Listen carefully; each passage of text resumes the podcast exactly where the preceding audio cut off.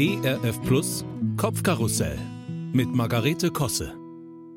Ach ja, ich werde sie sehr vermissen, unsere Bundeskanzlerin.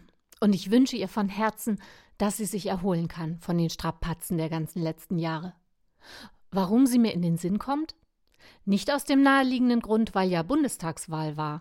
Nein, ich hatte mir unsere Urlaubsfotos vom Sommer durchgeguckt. Und darunter waren so einige, die mich stutzig machen. Es sind so Gruppenbilder, wo die Söhne einfach auf den Auslöser gedrückt hatten, um die Stimmung einzufangen. Und ich erinnere mich auch noch an meine Stimmung, die war dann nämlich eigentlich ganz gut. Bloß, ich sehe nicht so aus. Verflixt, woran liegt das denn? Es liegt klar auf der Hand, beziehungsweise in diesem Fall auf den Mundwinkeln, denn die zeigen ganz leicht nach unten. Der medizinische Begriff hierfür heißt Mentolabialfalten, aber im Volksmund sind sie eher bekannt als die Merkelfalten. Sie entstehen im Laufe der Jahre durch Erschlaffung des Bindegewebes und ganz schlicht durch die Schwerkraft. Mist, bei allem Respekt vor der Kanzlerin, aber in dieser Form ist mir das zu viel des Guten. Was also tun? Dagegen anlächeln.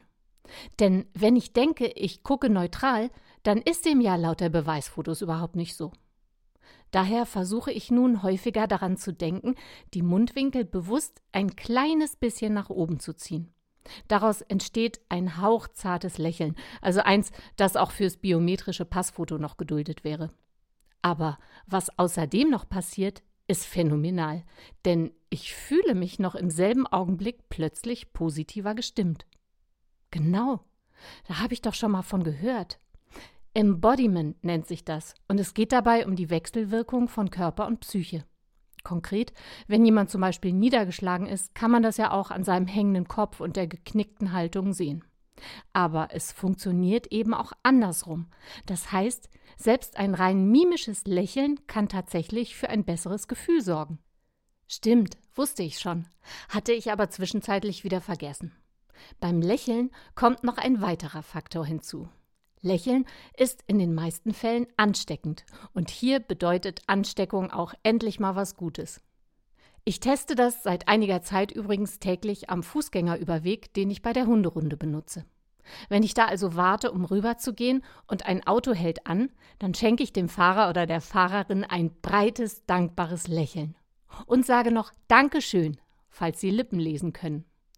Und so gut wie alle lächeln zurück weil sie sich über die Anerkennung ihrer guten Tat freuen und weil es eben ansteckend ist. Und dann wundern sie sich bestimmt, warum sich ihre Laune im Auto plötzlich verbessert. Ha! Ich glaube, wir ahnen gar nicht, wie viele Menschen ein Lächeln nötig haben. In meinem Lieblingsbuch gibt es eine Stelle, darin heißt es Den Mutlosen lächelte ich aufmunternd zu, und mein froher Blick gab ihnen neue Zuversicht. Also wenn das keine Motivation zum Lächeln ist, weiß ich es auch nicht. Und statt der Merkel Falten bleibt mir ja dann als Hommage an unsere Kanzlerin immer noch die Merkel Raute.